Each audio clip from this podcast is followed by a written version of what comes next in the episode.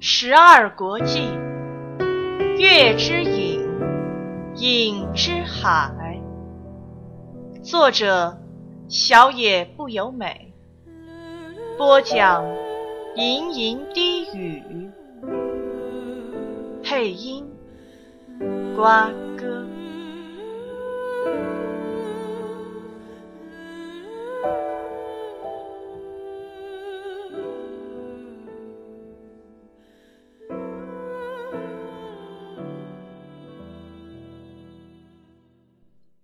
抵达下一个城镇，乐俊马上去找了旅店。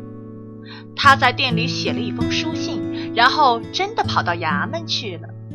乐俊说：“等到他递交的文件被送达，应该会有回音送到客栈里。”杨子还是无法理解事情的重要性，更别说自己毫无身为君主的自觉了。话说回来。他也没有因此妨碍乐俊的行动，反而听话的乖乖配合。要花多久时间？谁知道？总之是写明情况并请求觐见宰府。至于什么时候才会送到宰府手上，这事儿咱也没经验，就不得而知啦。抓一个官差来拜托他，不行吗？杨子问完。乐俊笑了，这样做只会落到被人给轰出来。要是他们置之不理呢？那咱就很有耐心，一直上书到他们来召见为止。真的要这么麻烦吗？没别的法子喽。真是有够慢的。没办法，人家是达官贵人嘛。身处于这样一件大事的漩涡中，感觉很难形容。离开衙门之后，此地是党的官府。乐俊不是朝着客栈，而是指着广场的方向。怎么了？嘿嘿，带你去看个有趣的东西，你一定会觉得很神奇的。衙门在城里头，面对广场而建。他一头雾水地跟在横越广场的乐俊身后，只见乐俊向着正对面一栋白色建筑走去。白石砌成的墙上刻了金色与五色的浮雕，屋顶瓦片上的青色釉药美极了。这个城叫荣昌，房屋的门上就挂了一个写着“荣昌祠”的匾额。之前到过的城镇里，市中心一定会有这样的地方。这里吗？就是这里。有写词的地方就是供奉神明，是天地吗？你看了就知道啦。乐俊得意地笑着走进大门，门口有守卫。乐俊表明想要参观的来意后，他们被要求提出身份证明。进门后是个狭小的庭院，更里面则有一栋很大的建筑。穿过雕花手工精巧的门进到屋内，里头通往像是大厅的房间。屋子里被静谧的空气所围绕。深长的大厅正面墙上有个像大窗户的四方形开口，往外可以看到中庭。窗户周围摆放着像是祭坛的东西，上面堆着许多鲜花、灯火和贡品。有四五个男女面向窗户，正虔诚地祈祷着。位在祭坛中央的应该是祈求的对象，可是那里却只有一扇窗。难道是拜从窗口看出去的东西吗？自窗口望去，可以看见中庭和位在中庭正中央的一棵树。那是乐俊轻轻朝着祭坛一合掌，接着又拉起杨子的手往右走。正面那片有祭坛的墙壁左右，都有往更深处进去的宽阔回廊。走进回廊，就见到铺了白色纱丽的中庭。杨子看到那里的东西，目瞪口呆了好一下。是白树。杨子在山里流浪时，常常去休息落脚的那种奇妙的树。它比在山中所见的还要大，但高度却差不多。枝桠伸展开来的直径将近二十公尺，树枝最高的地方有两公尺左右，最低的垂到地上。满树白枝，无花也无叶，有些地方系了缎带似的细绳，上面就长了几颗黄色果实。在山上见到的果子很小，这里的果实则约有一人合抱。乐俊，这是，这是李牧，李牧，会结卵果的那个。对，那个黄色的果子里就装了小孩。真的？杨子愣愣地看着那棵树，怪不得在故乡时没看过这种树。他心想：杨子。你就是那个样子的时候发生了事，被飘到倭国去的，真难以置信。树枝和果实都有着金属般的光泽。想要小孩的夫妻会一起到祠堂里来献上贡品，祈求上天赐给他们儿女，然后在树枝上绑带子。天地听到了，绑带子的树枝上就会有果实。嗯，果子十个月成熟，父母去摘的时候就会落下来。将摘下来的软果放一夜后，果子裂开，小孩就生出来啦。那果子不会自己长出来，要双亲先祈求过后才会长喽。没错。有些父母怎么求也求不到，有些父母却一举得果。老天爷会决定你是不是有资格做父母啊？我也是吗？我也有帮我在树枝上绑带子的父母。对呀，失去了卵国，想必他们一定很失望吧？有办法找到他们吗？或许吧，看看记录，也许会知道。倒回去算你被飘走的时间，找到那时刚好有出现时的地方，再查被飘走的卵果数量。唉，不过应该很困难的。我想也是。如果找得到，他想看看他们是什么样的人。这里也曾经有人盼望着自己的诞生，让杨子终于接受自己的身世。杨子其实应该诞生在这里的，诞生在这个被虚海环抱的世界某处。小孩子会长得像父母吗？小孩像父母？为什么呀？他是真的很不可思议的问。杨子苦笑，人形的女性都有孩子长得像老鼠了，看来小孩和双亲之间并没有遗传学上的关联。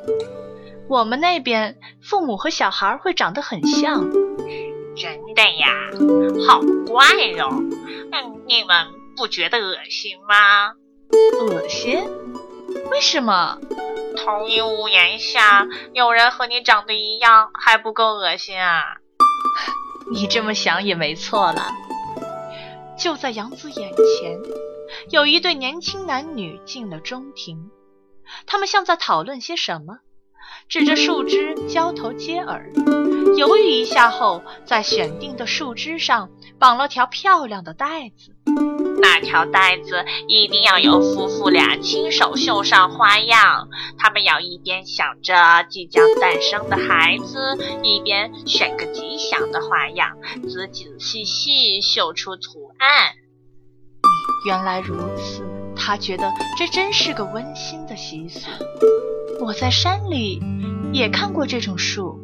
乐俊转头向上看着杨子，你是野木吗？那叫野木吗？上面也有结果实。嗯，野木有两种，一种会长出花草树木，一种会长出动物。花草树木和动物也是树上长的。乐俊点头。那当然，不从树上长，要从哪里长？是哦，既然小孩是从树上长出来，那动物、植物如果不是从树上长出来，的确就不合逻辑了。家畜是长在林木上的，雌主会到这里祈愿。不过祈求家畜有特别的日子和方法就是了。花草树木或山里的动物是自己长出来的，等自己成熟后，草木就被生为种子，飞禽生为雏鸟，走兽生为小宝宝。种子也就算了，那小鸟和小宝宝自己生出来不会危险吗？例如雏鸟，不就很容易被其他动物吃掉？嗯，有的生物会有父母去接它们，除此之外的就会住在树下，直到它们能自立生存为止。因此，其他的动物似乎不会靠近树。敌对的动物不会在相同的时间出生，而且不管再凶猛的野兽，在树下时都不会开打。所以，来不及赶到傍晚进城的人，会到山里去找野木，在野木底下很安全的。哦，原来。相对的，不管多危险的野兽宝宝，只要在有树的地方，就不能抓，也不能杀，这是绝对的规则。是这样啊，那鸡蛋里就不会孵出小鸡喽？乐俊露出厌恶至极的表情。里面要是有小宝宝，怎么吃啊？杨子轻轻笑了。你说的很有道理。天哪，从杨子的话中听起来，你们那边好像挺恶心的嘛。也许吧。那妖魔呢？也有会长妖魔的树吧？应该吧。当然啦，没有人见过长妖魔的树就是啦。不过既然人家说世上有妖魔的巢穴，大理一定也有树吧。哦，杨子点点头。突然间，他有个疑问，可是这个问题太没水准了一点，于是打消了开口的念头。既然这里有花街柳巷，那也八九不离十了。怎么啦？没事，谢谢你带我来这里，我真的很高兴。杨子笑道。乐俊也露出欢颜。嗯，那就好。中庭的那对年轻夫妇依旧对着枝桠双手合十。乐俊主张应该挑家像样的旅店，杨子却主张不必这样浪费。哎，景王绝对不可以住这样的客栈。什么景王不景王的？只有你才这样说。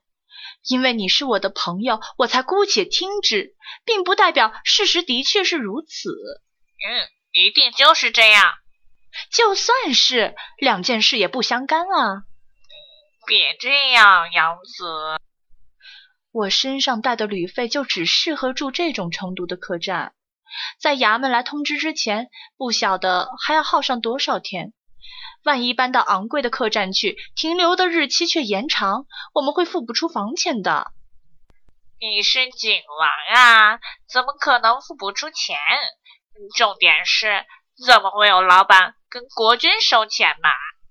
那就更应该待在这里。住店不付钱是不对的，何况是一开始就打好了如意算盘，那更差劲。一番争执之下，所选的客栈等级算是末等之中比较好的，四叠左右的小房间，不过摆了两张床，有个面向中庭的窗户，窗下甚至有张小桌子。因为这样的房间是自己的钱住得起的，对杨子来说已是最大的享受。从祠堂回来已是黄昏时分。他先在房间洗个澡，换好衣服，把这些天穿的衣物洗一洗。再也没有比可以每天洗澡换衣服更奢侈的事了。去到食堂，和在那里等他的乐俊一起用餐，不是站在路边摊吃，而是可以好好在食堂里吃。他觉得这也很奢侈。悠闲地喝杯茶，然后他说：“差不多该回房间。”这时，事情发生了，客栈外头传来哀嚎，不寻常的哀嚎让杨子马上紧握住剑。宝剑片刻不离身的习惯，他是怎么也不愿改掉。抓着剑柄往外面跑出去，马路对面吵吵闹闹的。只见行人在远处的街角乱成一团，忙着逃命。娘子，该不会是追到这里了吧？他一直以为妖魔不会追到燕国来，但仔细想想，这并没有确实的证据。燕国妖魔本来就少，他们夜里住店，只有白天赶，当然不会碰到妖魔。但杨子的敌人可不只有夜晚山中会遇见的妖魔而已，至今未曾遇到攻击，也许只是不可思议的好运罢了。乐俊，你进客栈去。可是杨子，逃命的人们发出的哀嚎，杨子还记得，那是最最悲惨的哀嚎，是命在旦夕者的叫声。他听到有类似婴儿的哭声混杂在尖叫声中。杨子已经学到，那必然是妖魔的声音。他将手中的剑拔出，把剑鞘塞给乐俊。乐俊，退下！拜托你！没有回答。不过他感觉原本站在身边的乐俊离开了。人潮突然涌上来，杨子看见另一边有个像小山一般的黑影，有如此巨大的老虎，是马腹。他听到有人大叫，杨子将手中的剑尖端朝下，微微摆好姿势，剑身被两旁店家的灯光一照，闪闪发光。向前冲的人群仿佛突然被吓到了，往左右散开。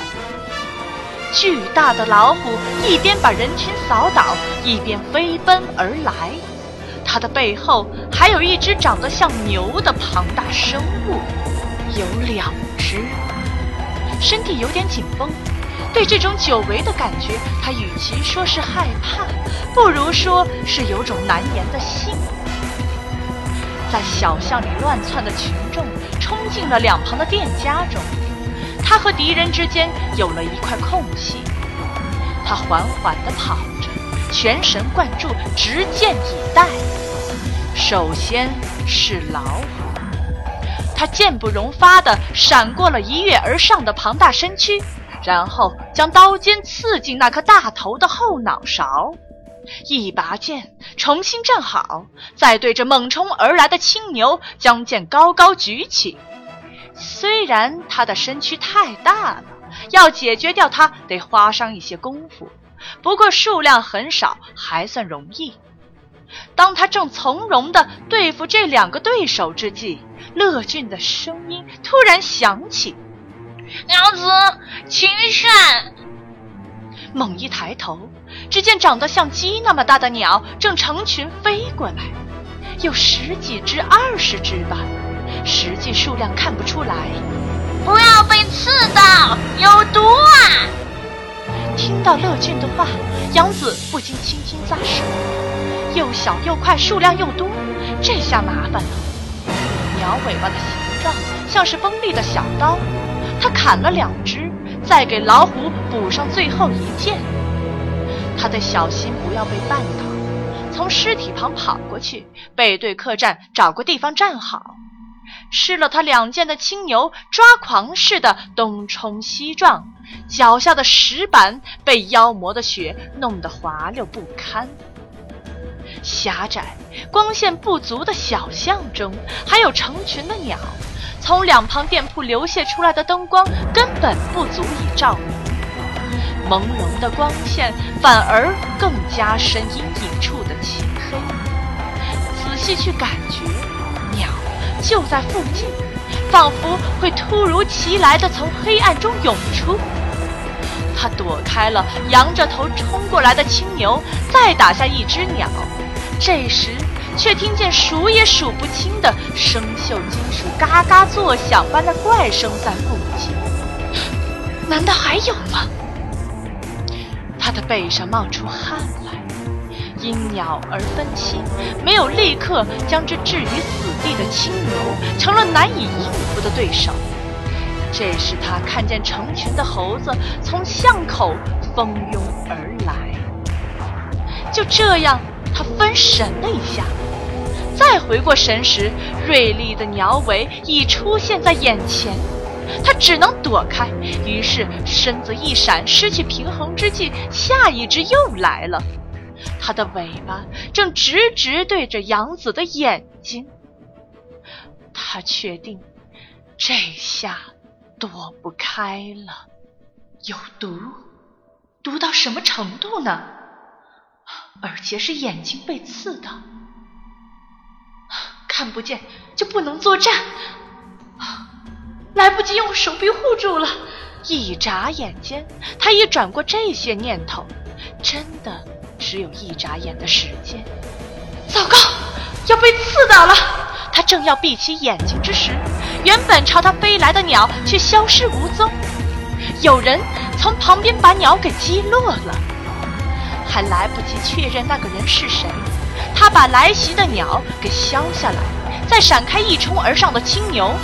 牛被杨子闪过后，有人以精湛的手法朝着他的后脑刺进去。有鸟冲向被那高明至极的技巧所吸引的杨子，那个人又将剑拔出，横劈过去。那是比杨子足足高出一个头的高大汉子。可别晃神呐！男人说道，轻轻松松地砍下了最后一只鸟。杨子在点头的同时，左挥右甩地把涌上来的猴子给斩落，接着一剑贯穿从背后跳出来的一只，手脚利落的全神应战。男人的身手比杨子高出好几倍，臂力更是有天壤之别。猴群数量虽多，但是到小巷堆满尸体、重归平静为止，看来并没有花多少时间。本集播讲完毕，欢迎大家继续收听由吟吟低语和瓜哥共同播讲的有声小说《十二国记·月之影》。影之海。